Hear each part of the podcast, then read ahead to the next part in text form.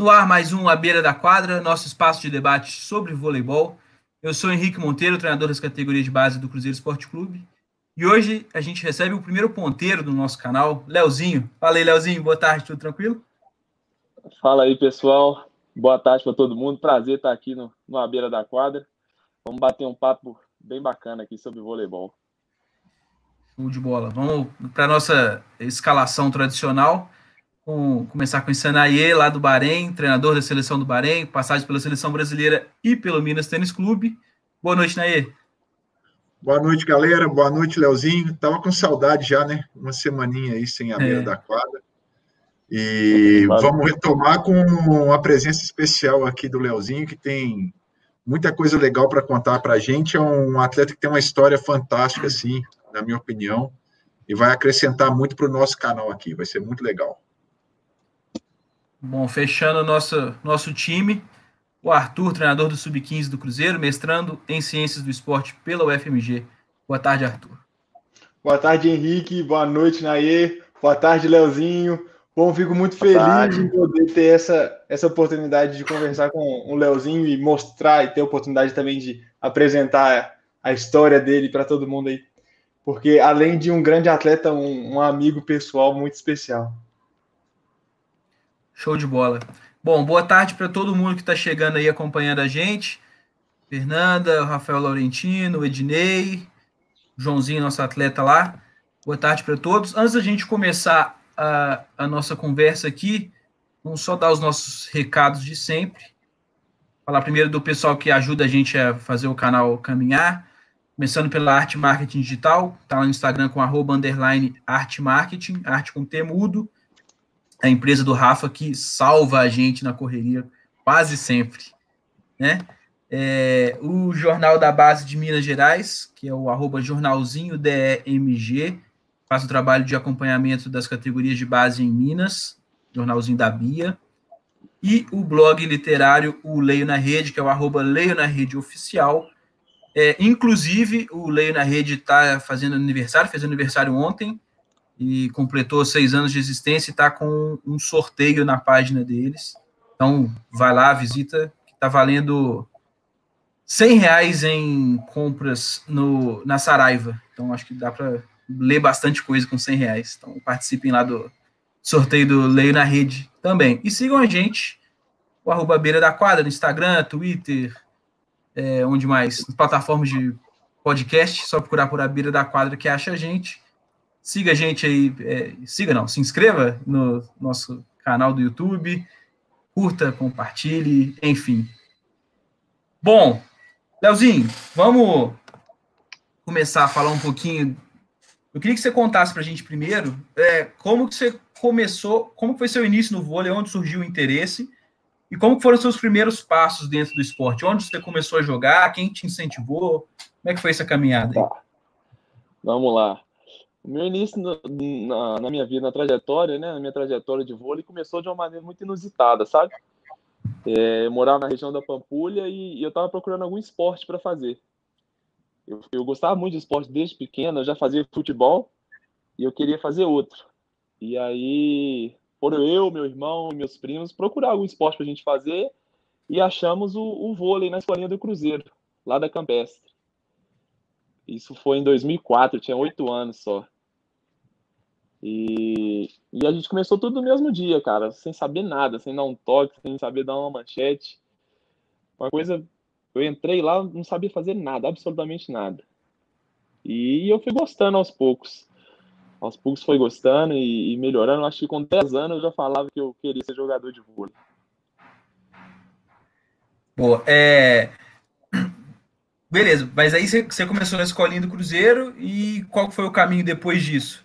Quem te indicou, ah, ó, acho que você tem condição, vamos treinar numa equipe de categoria de base? Como é que foi isso?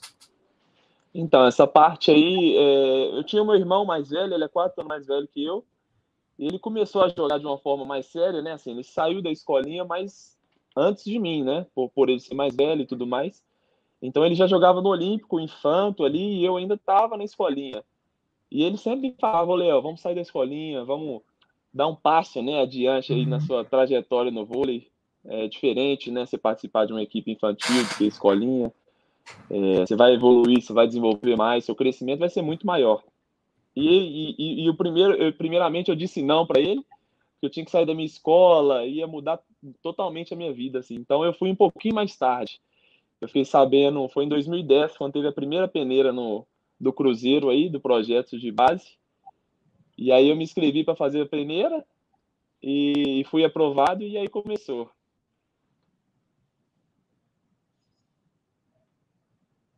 Muito bom. Ô, Leozinho, é, antes da gente entrar propriamente no, na, na sua história da categoria de base, é, de forma bem geral, assim, quem, quem foram seus ídolos, assim? Ah, cara, uma pessoa que eu admiro, eu, eu, eu já conheci muita gente nesse voleibol, né? Então a gente aprende algumas coisas com, com... cada atleta é diferente, sabe, um do outro, assim. E... Mas se eu fosse apontar o, o meu maior ídolo, assim, é o Douglas Cordeiro, sabe? Eu acho ele. Eu convivi com ele quando eu era da base, eu era do juvenil e eu ajudava ali no adulto. Às vezes treinava, às vezes catava a bola, mas eu estava sempre perto dele, assim. E a gente morava perto também, a gente voltava de ônibus junto. É um cara que me ensinou muito, dentro e fora das quadras. Ele, ele já mas teve posso... aqui na, beira da quadra e ele contou essa história também. Não, ele, ele para mim é sensacional. Ele, é um ele, ele teve uma vez, pra vocês terem noção, ele foi lá em casa no final de semana, assim, e deixou quatro pares de tênis para mim. Eu nem tava lá em casa. Eu cheguei assim, vi aqueles tênis novos, assim, eu falei, meu Deus do céu, fiquei feliz demais.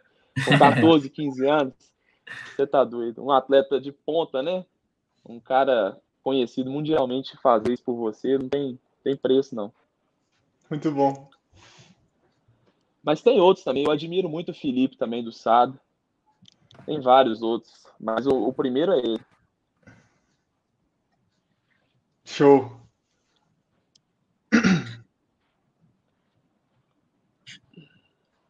Tá. Ô, ô, Leozinho, deixa eu aproveitar aqui que a gente ainda está falando de categoria de base. Eu lembro uma vez, cara, a gente, você me contou uma história, a gente no avião indo para Saquarema, assim, falando dessa trajetória de vôlei do vôlei, assim, né? Quando você começou a ter contato nas competições de mais alto nível, assim, das categorias de base. Sim. E foi até em cima dessa história aí que eu, que eu elaborei minha primeira pergunta aqui.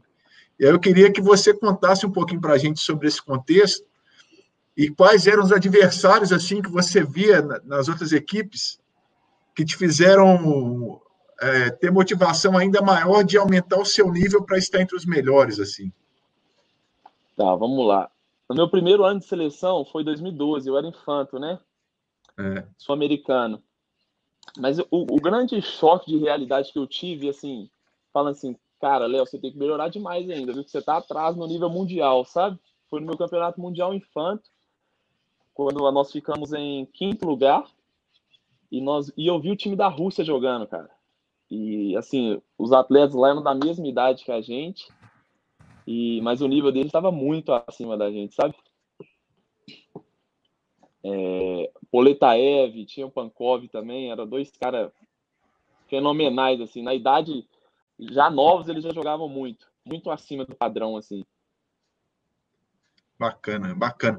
E no Brasil, assim, quais foram as primeiras competições que te motivaram a, a buscar ainda mais é, um, um desenvolvimento que fizeram até você chegar na seleção brasileira?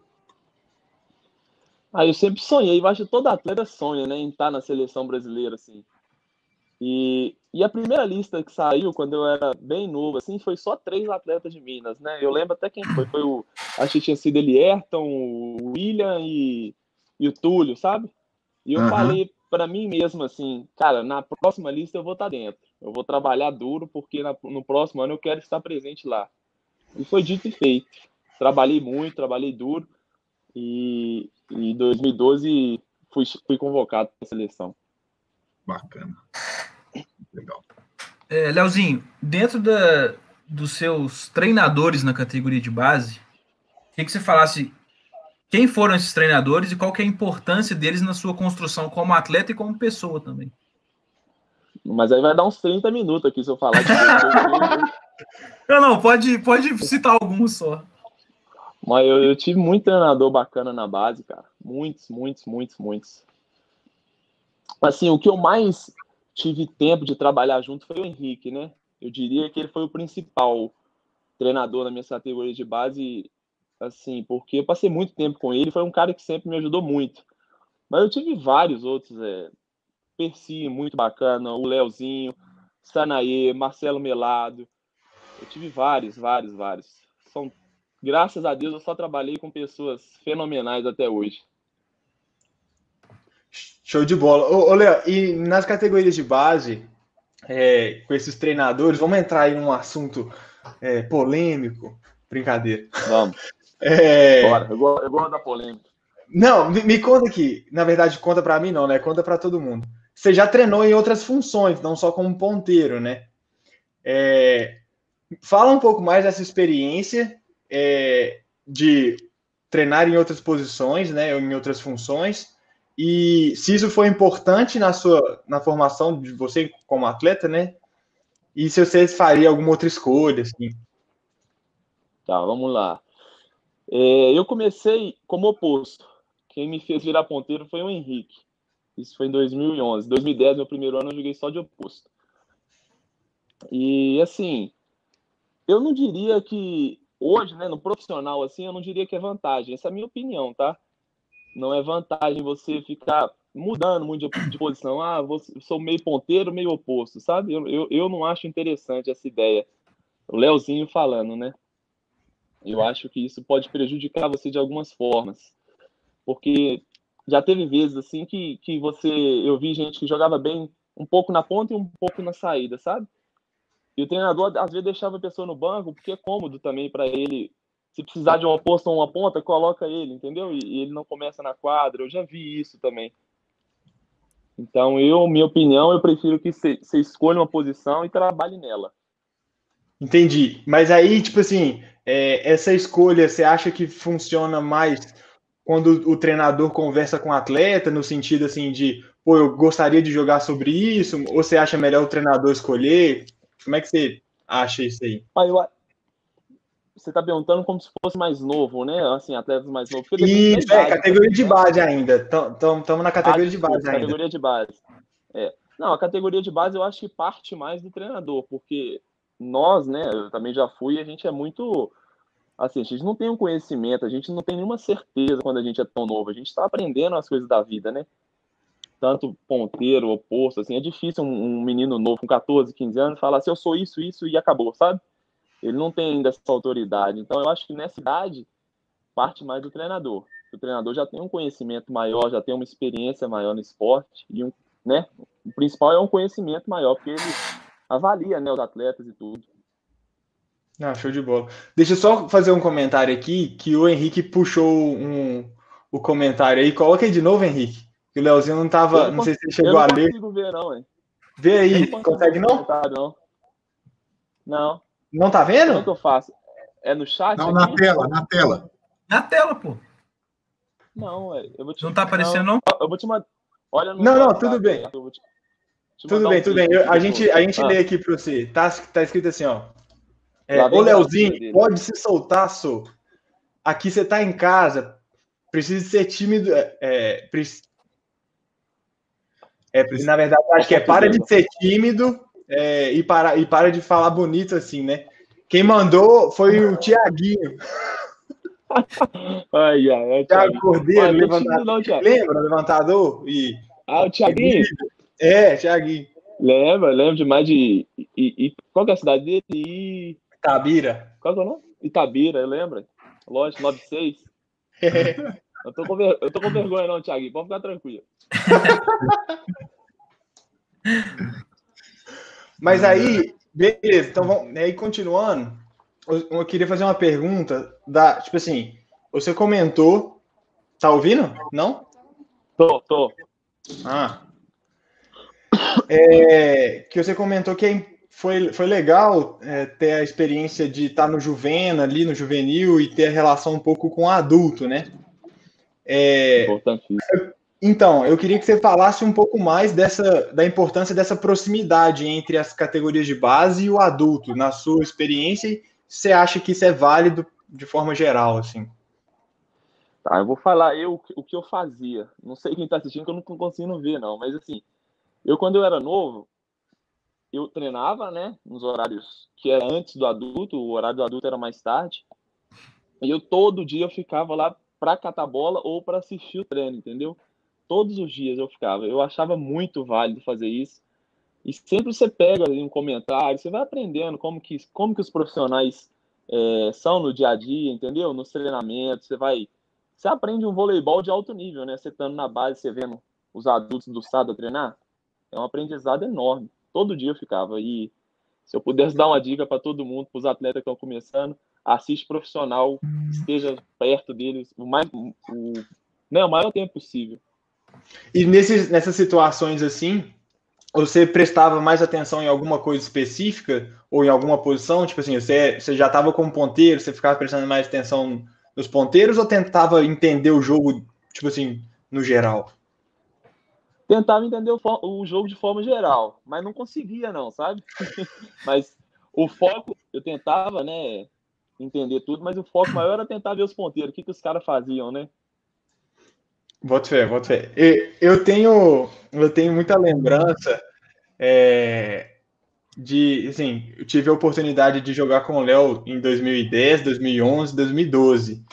E, e acompanhei também, continuei lá no estado estagiando em 2013, né?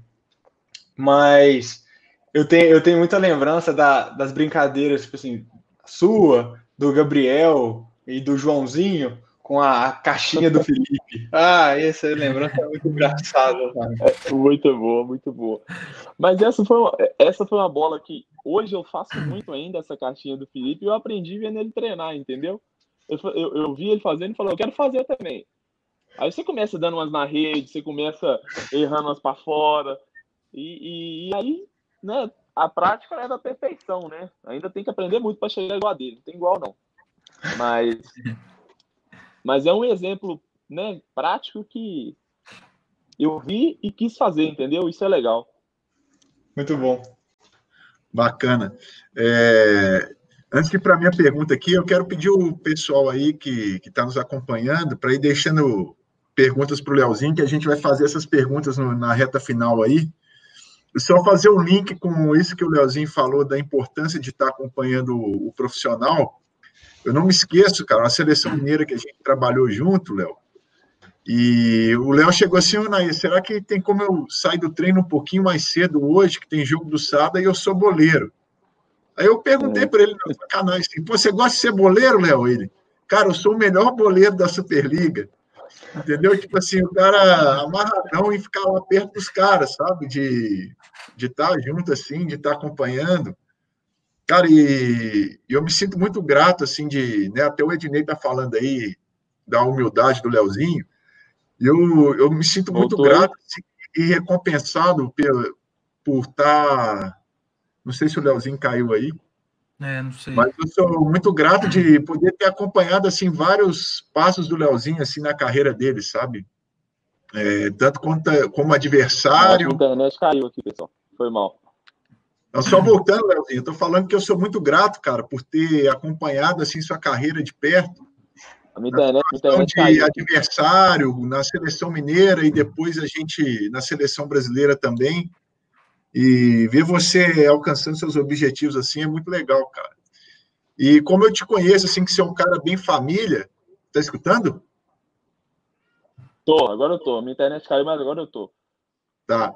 Como eu sei que você é um cara família, assim, eu queria que você é, colocasse para a gente, assim, para fechar esse assunto de categorias de base aqui, qual foi a importância da sua família nesse seu processo de categoria de base, cara? A importância do apoio que sua família te deu. Cara, o apoio da minha família sempre foi fundamental para mim, sabe? Desde que eu era novo, assim. É, meus pais apoiavam em mim 100%, sabe? Você quer fazer? Faz, sabe? Mas faz com vontade.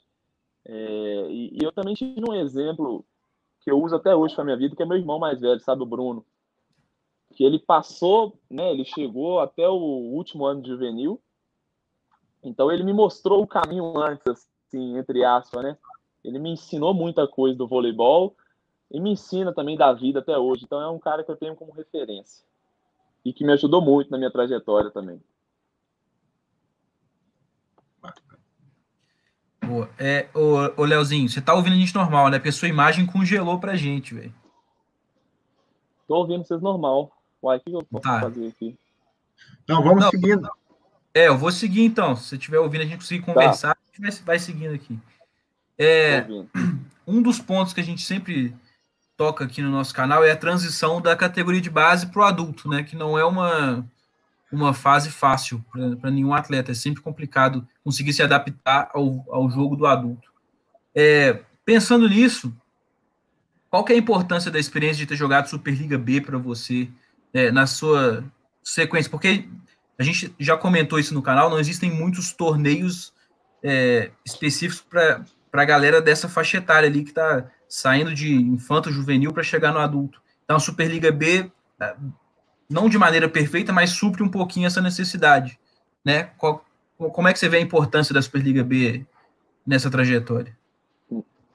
Cara, a Superliga B é sensacional, de verdade. Eu acho que é para você dar esse salto assim, e você ter a, a, a, oportunidade de fazer parte uma Superliga B é fundamental, de verdade. É um nível de jogo bom e, e, e seu, a sua evolução, seu crescimento é enorme, sabe? Eu acho que eu tive a oportunidade de jogar umas três Superligas B aí antes de, de chegar ao, ao profissional, né? E, e, foi gratificante demais para mim. Cada, cada ano um aprendizado diferente. É um campeonato excelente. É, ainda pensando nessa transição, é, até quando a gente conversou com o Marlon aqui, ele, ele tocou nesse ponto de atletas mais experientes ajudarem os atletas mais jovens que estão chegando no adulto, é, para eles se adaptarem, conseguir desenvolver é, nessa categoria. Quem foram os caras que, que mais te ajudaram quando estava chegando no adulto ali? Ah, cara, o Douglas sempre me deu muito conselho. O Douglas foi, foi fundamental, assim.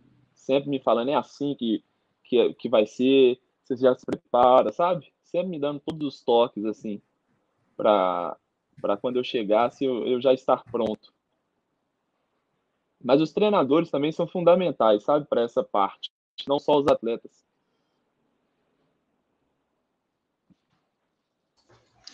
É, Leozinho, ainda nessa, nessa temática da, da transição entre base e adulto, eu queria que você pudesse compartilhar para a gente é, alguma experiência que você teve, é, que foi alguma experiência positiva, outra negativa dessa fase, assim, tipo algum jogo que foi marcante.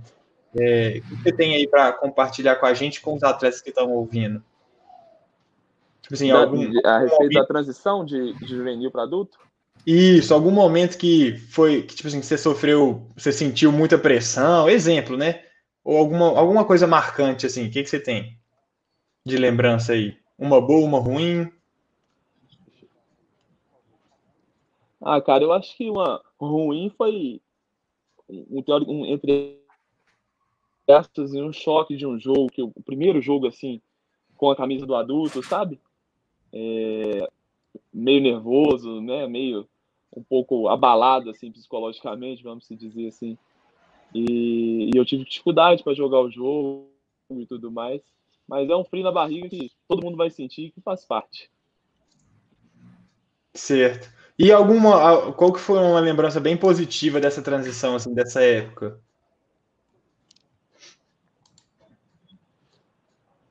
Dessa transição, Cara, eu, eu, não sei te falar uma boa, mas deve ter tido, né? mas, com mas certeza tem, né? Boa, não, você Só ruim. É, com certeza deve ter, mas não tô. muito bom, muito bom. É, tá, vamos. vamos deixa, aproveitando, me veio aqui a cabeça, não tinha preparado essa pergunta, não. Mas não foi só ah. nesse momento da transição, né, mas também bem no começo da sua, da sua carreira e ainda no juvenil. Conta para a gente um pouco sobre como que você enfrentou a, algumas lesões que você teve, quais foram elas e como que você lidou com elas. Então, isso é um assunto que, que me machucava muito por dentro, né? Lesão física em si, não, mas, infelizmente. operei joelho com 15 anos, eu tive uma ruptura no ombro séria e eu machuquei muito o abdômen também. Naí sabe bem disso, né, Naí? eu tive aí umas cinco lesões de abdômen. E era sempre difícil, cara, era sempre difícil. Aí de uma, passava um período, você machucava de novo, sabe? E, e o meu maior medo não sabia. E eu não sei por quê.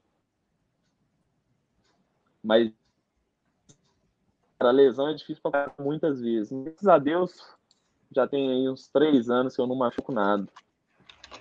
Achei de tanto que eu machuquei na base, o corpo já falou, tá bom já. Chega, agora pro resto da carreira não machuca mais, não. Cara, o, o que é muito legal, assim, do Leozinho falando sobre a situação, é que ele sempre teve cabeça boa, cara. Pelo menos assim, não, é, se ele se abatia, não aparentava pra gente, não. Mas sempre teve muita cabeça boa para lidar com a situação, Alô. sabe? E eu acredito também que todos os treinadores que estavam no trabalho do dia a dia com ele ali acreditavam muito no potencial dele e sabiam de ter a paciência para que ele pudesse ter esse momento de recuperação, sabe? Sempre acreditando no potencial dele. Então, eu acho que. E, e essa coisa da positividade ajudou muito ele também.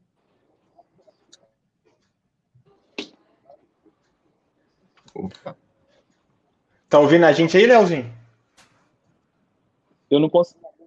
eu não consegui ouvir tudo. Foi uma pergunta? Não, não. não. Eu só, só comentei, Léo. Eu só comentei que é, nesse, nesse processo seu de lesão, de lesões, você sempre teve a cabeça muito boa, sabe, para lidar com isso. E por mais que às vezes você se abatesse por dentro, vamos dizer assim, ou sentisse alguma coisa, você nunca demonstrou isso assim para a gente, sabe, os treinadores que estavam com você.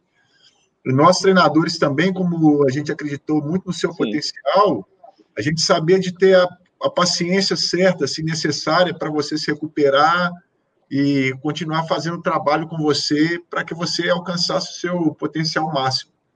Então, acho que isso aí foi muito legal. Com certeza. É, eu sempre eu sempre muito positivo, assim, mas vou pegar um gancho aqui também, vou dar um exemplo aqui. Lá na seleção mineira mesmo, eu tava, tinha sentido dor no abdômen, o Nair era o treinador, eu falei com ele, porra, Nair, eu tô sentindo a dor aqui, mas eu quero continuar, entendeu? Aí você falou, não, Léo, calma, vamos ver o que que é, recupera primeiro. Eu falei, não, só vão jogar, e eu falando assim, eu lembro até hoje. É. então, a gente tem que ter a paciência. É. é. Aí, Leozinho, agora vou fazer uma pergunta sobre a, a chegada sua assim, na seleção brasileira e tal, mas sobre as experiências que você teve lá. É, eu queria perguntar. agora já é a. Não, pode, desculpa, desculpa interromper. Vai lá. Não, pode falar, pode falar. É sobre seleção de base? Ou não? Isso, isso, isso. Tá. É, essa primeira pergunta vai na, na para a seleção de base, assim.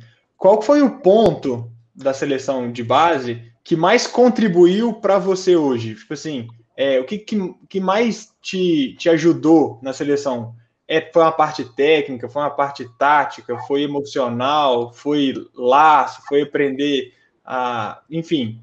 O que, que você acha que a, a experiência que você teve na seleção de base mais te, é, te aprimorou, assim?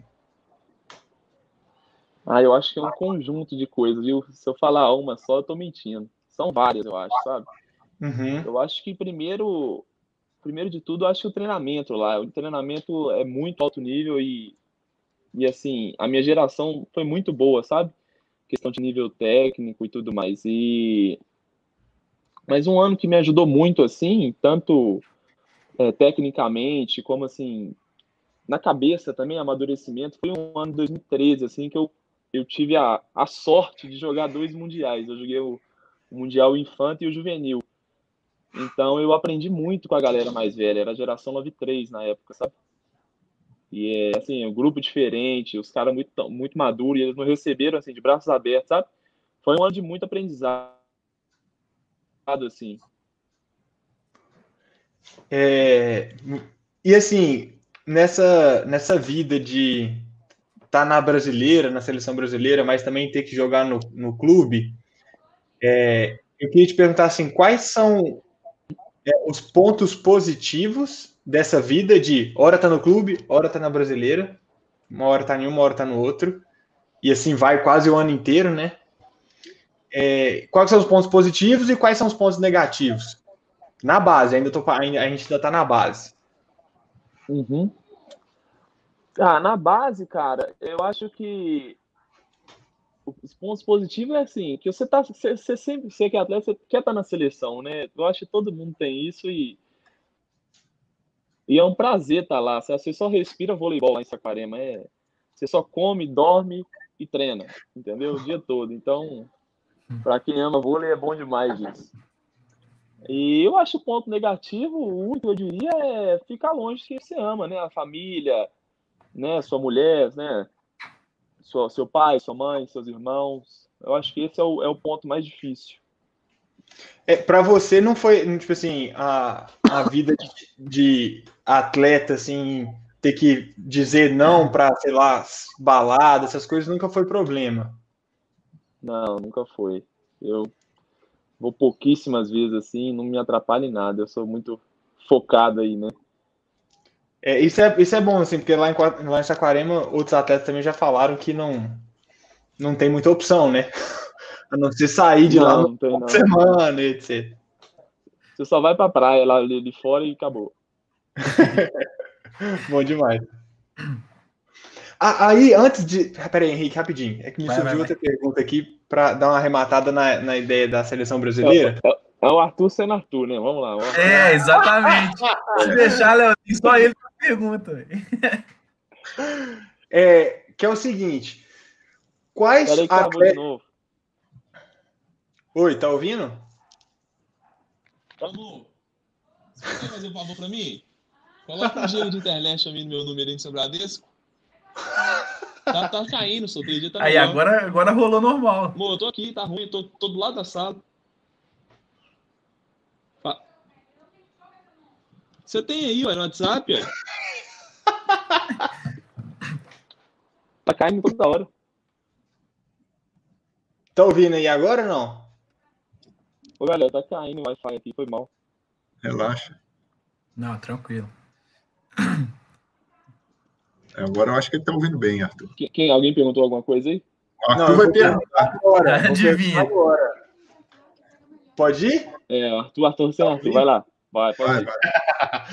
Eu queria te perguntar assim, é, quais outros atletas que você já jogou lá na seleção que são bons líderes e se você já teve essa experiência de ser líder também dentro de quadro? De base? De base adulta agora. Tá. Deixa eu ver aqui. Deixa eu pensar aqui na minha seleção. Cara, um cara que eu sempre achei líder na minha seleção de base, que em vários anos foi capitão, é o Fábio. O Fábio, ele tinha um, uma liderança maior que os outros, sabe? É, mas também tinha o Cachopa, tinha o Rogerinho, que também são é bom, eles são muito bons de grupo, assim, eu diria, sabe? Então, na, nas categorias de base, eu diria que são uns três, assim, que, que, que lideravam mais, sabe? E você já teve essa experiência, não necessariamente na seleção, de ser líder? Não, eu, eu assim. É, é, é uma coisa que eu tenho que trabalhar, eu diria, mas é, o meu, a minha liderança eu acho que ela é diferente, sabe? Eu, eu, eu, eu tento ajudar todo mundo, assim, mas chamo uma pessoa e converso, sabe? Eu sou muito de conversar com todo mundo, assim. Mas não diria que eu sou um líder, não. Para ser capitão de uma equipe, eu acho que eu tenho que trabalhar mais isso. Show de bola. Pronto, Henrique, aí, tô, tô bem agora. tá feliz, tá feliz. É. Léo, eu vou avançar um pouquinho na linha do tempo aí, vamos chegar na sua experiência na Turquia.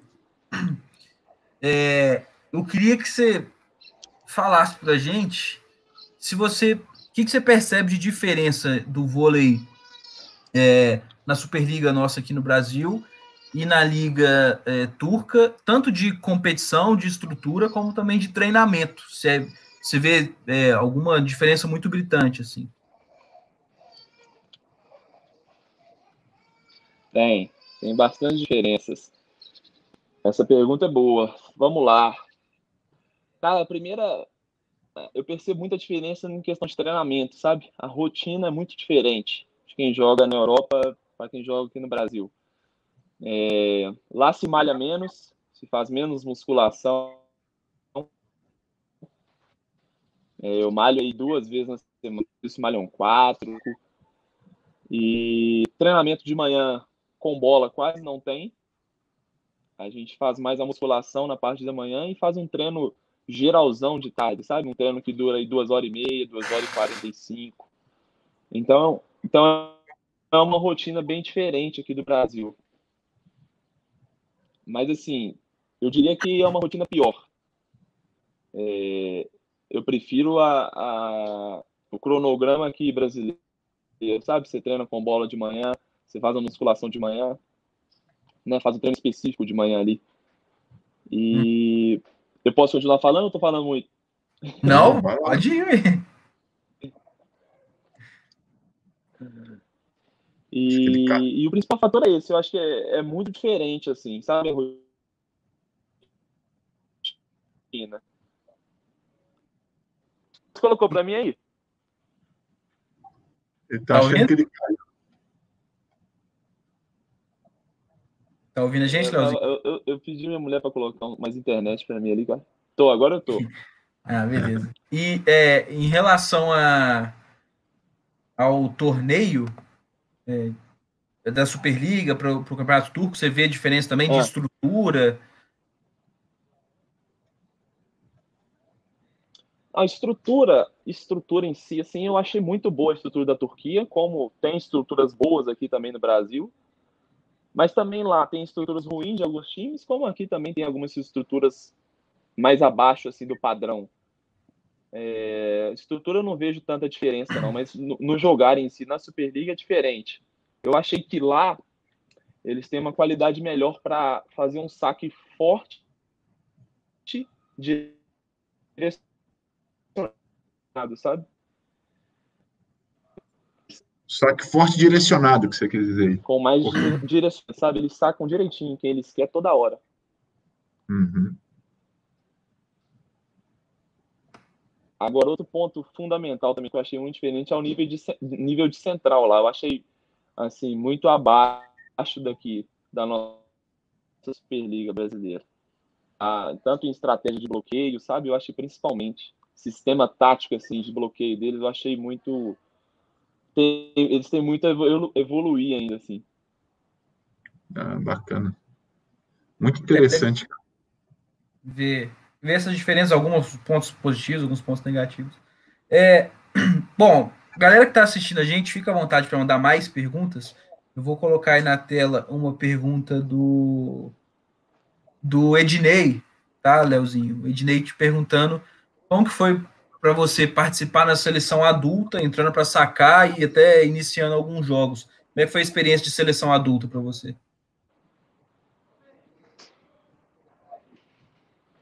Uma experiência, uma experiência fascinante, né? Eu acho que foi um sonho realizado.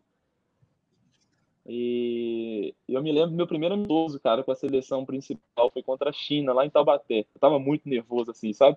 E não consegui fazer um jogo bom no ataque, na recepção saquei bem no dia, mas estava muito nervoso, assim. Foi um, um, choque que eu tive, assim. Eu olhei pro lado, era Bruninho, era Maurício Borges, sabe? Então eu dei uma... Tive um choque, um pouco. Mas foi uma experiência fenomenal, porque eu tive a oportunidade de viajar para todas as etapas também da Liga Mundial, né? Que foi o primeiro ano que foi chamado de, de Liga das Nações. Bacana. É, tem, tem uma outra pergunta do Ednei para você aqui, e aí é, um pouquinho a ver com isso que você falou, né? É, como que você tem lidado com a pressão do jogo para conseguir ter tranquilidade, para passar bem e definir no ataque? Como é que é isso na sua cabeça aí?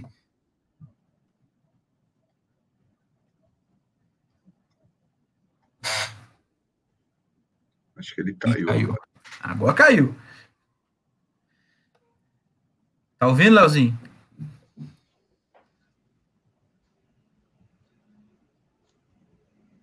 É, acho que não.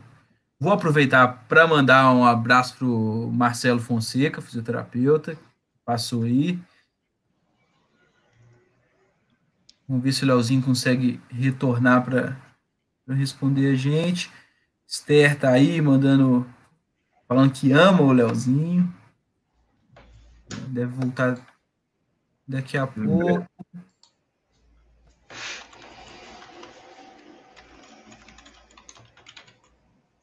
Fala com ele, Arthur. Estou entrando em contato. O Leozinho é um cara muito maneiro, cara. Todo mundo gosta dele. Aí, ó, apareceu aí. É, tá voltando. Desculpa aí, galera. A internet tá ruim demais. Aí, aí o... o cara fez o teletransporte de ambiente, cara. é, agora eu mudei aqui. Vou vir pra sala aqui, vou ficar aqui deitado aqui. Vamos ver se pega melhor. Tô do lado do modem do Wi-Fi, não é possível. É, não é possível. você, você conseguiu ouvir minha última pergunta ou não? Não. Tá, foi outra pergunta do Ednei também, perguntando é, como que você tem lidado com a pressão do jogo para ter tranquilidade para passar e definir no ataque. Oi, Ednei, essa é uma boa pergunta também. Abração para você, é um cara que também eu admiro demais. Deixa eu falar, é... esse ano na Superliga Turca lá foi um ano assim de maior aprendizado nesse assunto para mim, porque eu tinha do lado dois grandes passadores, um é, é o argentino que foi eleito duas vezes melhor passe da liga e o líbero turco também, que era o primeiro líbero do passe. Ou seja, eu jogava com dois exímios passadores do lado e todos os times sacavam muito em mim. Eu recebia aí por jogo 30 saques, sabe? De verdade. Não só pelo fato de eu, de eu ser o pior passador do time, mas também para me atrapalhar a atacar, entendeu? Então eu diria que disparado foi o melhor ano é, nesse sentido para mim, que eu tinha que receber e eu tinha que atacar. Eu sabia que iam sacar em mim, sabe? Então foi um aprendizado enorme. Era 30 saques mesmo por jogo. E, cara, assim, é, o que eu mais penso é assim, se vir um saque muito bom em mim, como eu não sou exímio passador, né? Eu sei disso. Eu tentava colocar, dar um, um passe alto no meio da quadra, sabe? Um passe B, sabe? Não tentava querer colocar um saque perfeito, assim, uma recepção perfeita, né? Tentava não tomar o ponto. Eu acho que esse é o principal é, fator que me ajudou muito. Eu tentava não tomar o ponto. Boa. É, Léo, é, essa temporada você continua na Turquia e eu quero saber quais são assim os seus planos? De que, que você pensa para para futuro, você pretende continuar na Turquia por mais tempo, você pensa em sonha em jogar em outras ligas? Ou talvez voltar para o Brasil, o que, que você tem pensado? É, eu renovei no mesmo time lá, o Sport Totó, e assim, é difícil eu falar muito de futuro, né? Porque nós, jogador, temos uma vida muito incerta, assim, a gente não, não sabe o dia de amanhã direito. Mas, assim, é, eu não tenho nenhum planejamento para daqui dois dias. Eu tenho vontade de jogar muito ainda a Liga Italiana, mas eu sinto que eu preciso evoluir em alguns fundamentos ainda, sabe? Porque lá é um nível de jogo muito alto.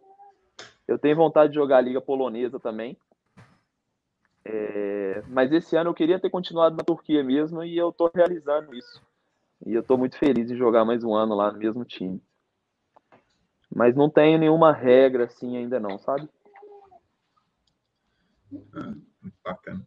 Ô, Léo, é, você é um cara assim que traça sempre algumas metas assim individuais.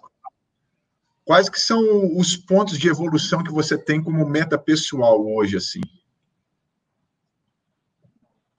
No seu jogo? O que, que você tem como Os fundamentos meta, assim? de evolução? É, na sua construção como jogador para você alcançar esse nível que você deseja aí, de jogar na Itália, de jogar na Polônia? Então, cara, eu acho que o principal fundamento que eu tenho que evoluir para jogar essas ligas italianas, assim, né, é, as, as, melhores ligas do mundo, eu, eu, diria que eu passo. Eu acho que é sempre o, o que eu busco muito trabalhar e melhorar e aperfeiçoar e, e, eu diria que é muito ele, assim, sabe? Ô, Leozinho, mas como é que é, você, tipo assim, como é que você está se organizando lá é, na Turquia para melhorar o passe, sendo que o treino, o treino de manhã é só musculação e de tarde é mais geralzão? Então, eu tento sempre fazer um extra, mas nem sempre é possível, nem sempre eu consigo, porque o treino de tarde é muito puxado, sabe? E lá são dois jogos na semana e não são só um, como aqui no Brasil. Então fica muito corrido assim. Mas o meu treino maior eu diria que é um jogo. eu tento fazer um extra e tudo mais, mas assim. Ele já treina na pressão. É jogo mesmo. Porque, Exatamente. É, pode, pode se dizer assim. e talvez esse seja o melhor treino para o Léo agora, cara. Já treinar na pressão direto. ai, ai. Ô, Leozinho, eu tenho que falar de novo aqui, porque tinha caído sua internet na hora que eu falei, que a Esther mandou aqui que tá com saudade, Esther lá do Cruzeiro, mandou que tá com saudade, que te ama, e se eu não falar no ar, se você não ouvir, ela vai me matar depois. E ela tá Oi, perguntando como é, como é, que você tá se virando com o idioma lá na Turquia. Deixa eu mandar um beijão pra ela. Beijo, Esther. Te amo também, viu? Minha mulher vai ficar com ciúme, viu? Mas eu te amo. Aqui. É... Então, é, é uma situação difícil, viu, esse assunto aí de idioma, porque eu falo inglês básico, assim, sabe? Eu sei me virar, eu diria. E os turcos não falam nada de inglês, sabe? Então, é muita mímica e Google Tradutor. É, é verdade. Mas, é, então... Ah isso para você lá enquanto você está fazendo as coisas, mas e como é que tá esse ponto da comunicação e tal com a sua esposa e a, e a sua filha lá? Como é que vocês estão se virando, os três, assim? Os três não, né? Os dois. Não dá para se virar, dá para se virar assim. Em algum, sempre em algum lugar, vai ter, no hospital, por exemplo, a gente vai. Tem, tem um médico que fala inglês, que ele ajuda, que é o médico do time, sabe? Quando eu tenho uma consulta com a minha filha, ele vai lá, mesmo ele não sendo pediatra, então, e, a, e, a, e, o time todo fala inglês, assim, sabe? O meu time não tem problema, não. Às vezes eu até preciso de ajuda do, do gerente para me ajudar no inglês lá. Mas supermercado, essas coisas, vai muito na mímica. De verdade. É, pô, sensacional. É, é, mais uma vez, a gente, a gente vários, em várias conversa que a gente teve aqui, a gente acabou chegando à conclusão que tem que saber falar inglês, né? Não, não tem pra onde correr, velho. Hoje em dia, não não.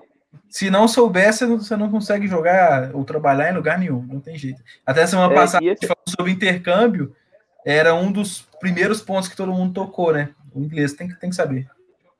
Tem que saber, cara, tem que saber mesmo. De verdade, porque isso não, não influencia, falar eu como atleta, não influencia só na vida pessoal, não, sabe? Na vida profissional atrapalha muito você não saber se posicionar de alguma forma quando precisa em inglês, sabe? Você não saber, não conseguir é, demonstrar o que você está sentindo através de palavras e tudo mais, sabe? Às vezes você precisa de, de, de se impor né, em algumas horas e, e você não sabe porque você não sabe falar o idioma, entendeu? Então isso atrapalha muito. Boa. É, Naê e Arthur, vocês têm alguma consideração? Podemos tentar. Arthur, eu já sei que tem com certeza. Fala aí. Tá. Ô, ô Leozinho, eu queria que eu queria te pedir assim, você contar mais histórias sobre essa vida lá fora para dar mais noção para os atletas daqui. Vale a pena? O que, o que, que você teve que correr atrás antes para esses atletas que estão pensando em tentar jogar fora? O que, que você falaria para eles? Cara, eu, assim, eu achei muito vantajoso, sabe? É, primeiro, eu acho que a experiência de você estar tá em, em outro país é muito gratificante, pro lado pessoal também. E, e tem várias vantagens, assim, é, financeiras também, né? Eu posso falar pra molecada aí, porque, assim, lá você não paga, você não paga um monte de coisa, sabe? Aqui você tem que pagar sua moradia, você tem que pagar imposto, você tem que pagar seu empresário. E lá, assim, ele, o time paga tudo, ele organiza tudo, sabe? Nesse sentido. Mas o principal, eu acho que é, é um vôlei diferente. Você conhece um outro tipo de vôlei, sabe? Isso só vai engrandecer a sua performance como atleta. E, e assim, como que, que você pode ajudar ou dar ideia para os caras para eles conseguirem ir? Como é que é esse caminho? Ah, eu acho que o primeiro de tudo é você ter um, um empresário bom, um empresário que, que pensa na sua carreira, um empresário que, que te ajude nesse sentido, sabe? É muito importante nós termos um, um profissional de qualidade para nos ajudar nesse momento e, e assim, o mercado aqui fora é, é gigante. Tem espaço para muita gente, tem espaço para todo mundo, sabe? Tem muitos times, tem muitas ligas aqui na Europa, tem muitas coisas. Então é, é, é um vasto mercado. Entendi. Ah, show de bola. Beleza, Henrique, vamos aí. Bom, vou colocar é, a pergunta do Marcelo Fonseca, que é: o que você acha dos profissionais do esporte que têm reconhecimento profissional fora do Brasil, mas aqui dentro do, do nosso país não tem muita oportunidade? Eu acho que. Deixa eu só ler de novo aqui. Eu acho que profissionais de esporte têm reconhecimento profissional.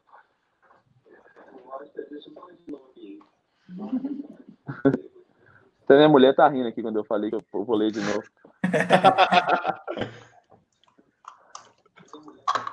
Não, isso aí acontece, acontece. Tem vários atletas que que fazem a carreira na Europa, né? Por N fatores, por não ter espaço aqui, por ele ter uma condição financeira melhor lá do que aqui. São inúmeros fatores. Porque ele quer uma qualidade de vida melhor, porque ele quer que seus filhos, né, sejam criados na Europa e tudo mais. Mas assim, é, eu não acho desvantagem nem vantagem, sabe? Eu acho que cada situação de cada pessoa, de cada atleta é diferente. Cada um tem suas metas, cada um tem seus objetivos, sabe? Cada um vai em busca do que quer. E, e, e são várias coisas diferentes, né? Cada um pensa de um jeito. Boa. É, bom, vamos caminhando já para o nosso encerramento, mas antes disso, é, Léo, eu não sei se você trouxe alguma indicação de leitura, não sei se o Arthur te avisou isso. Você tem. Ele avisou. Ah, então tá bom. Você tem algum livro para indicar para a galera aí que você está lendo ou que você já leu e gosta, alguma coisa? Cara, eu vou ser sincero, assim, eu não sou um leitor, não leio muitos livros, já li alguns, sim, mas nenhum que, que me chame a atenção a ponto de, eu querer, sabe, é, nenhum surtir algum efeito para eu querer melhorar no meu, na minha vida, no meu esporte. Eu acho que eu prefiro mais a vivência, assim, o aprendizado de olhar e aprender, sabe? Eu acho que eu sou mais por esse caminho, assim.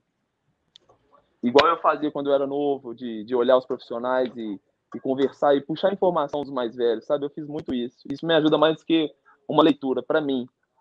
Sim. Arthur, Rinaí, vocês têm alguma indicação aí? Eu tenho uma indicação aqui. É, apesar de não ter relacionada com o esporte, é, eu, eu comecei a ler, mas ainda, enfim, por causa da, do mestrado ainda não ter terminado, não segui. Mas. Ah! Ei! A Cecília! Olha aí. Olha o brinquedo lá no fundo, né? É, a bola é o brinquedo dela é seu? Ela gosta da bola, é para ela. Muito bom. Mas o livro que eu vou indicar hoje é esse aqui, ó. Antifrágil. Ele que eu vou tendo. Aí. Aí, beleza. Ah, okay. Esse livro aqui ah, peraí, é...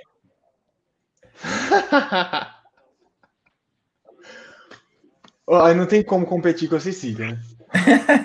tem não. ou, ela, ou ela tá atrapalhando você aí, velho. Foi mal. Tá não, tá não. Ah, que isso? É... Enfim, rapidinho, só, só, falar rapidinho sobre esse livro. É, ele é um livro que, na verdade, ele é composto por vários livros aqui dentro, são, são vários conjuntos aqui dentro. É, deixa eu falar precisamente, são sete livros em que em cada um desses ele vai, é, esse autor, ele vai trabalhando uma ideia de como que a gente tem que enfrentar alguns problemas. O Nair sempre fala uma perspectiva muito parecida, que é de é, olhar sempre as oportunidades. Né? E, e, esse livro ele apresenta uma ideia é, que fala assim: às vezes a gente é, quando, so, quando sofre algum problema, a gente tende a, a, ser resiliente, né? Mas ele fala que a resiliência ela é boa, mas ela não é não é só dela que a gente precisa. Aí é por isso que ele traz a ideia de antifrágil. A gente precisa de não só é, receber a pancada, né, e conseguir é, lidar com ela, mas a gente tem que aprender com ela para melhorar e não sofrer com ela de novo. É, ele chama, esse autor chama de antifrágil, mas já tem uma, uma galera que chama isso de adaptação. é, mas a nível de, assim, de basicamente senso comum, é um livro bem, bem legal, apesar de eu não ter terminado ele. Boa. Ah, tu já era hora de você ter terminado, já, mano. É. Cobra ele aí. Daí, tem alguma indicação hoje ou podemos... Não, depois dessa indicação do Arthur aí, não tem como fazer outra não. Esse livro aí é, é... muito bom. Boa. Então, galera, é, vou passar então a palavra para cada um de vocês para a gente fazer as considerações finais e, e encerrar. Vou começar pelo Nair. Beleza. Ô, Léo, foi um prazer enorme, cara, estar tá batendo esse papo contigo aqui. É, eu tenho admiração especial por você, pelo seu irmão, que são duas pessoas fantásticas, assim. É,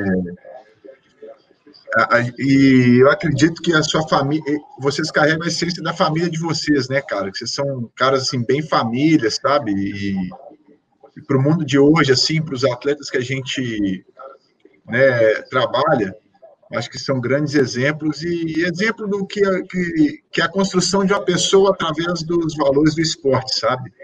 É igual você disse aí que você é um cara muito da prática, eu tenho certeza que a prática do voleibol, os conceitos aplicados pelos treinadores, te ajudaram a se tornar esse pai de família aí fantástico, apaixonado por esse estilo de vida que você é, quem te acompanha sabe disso.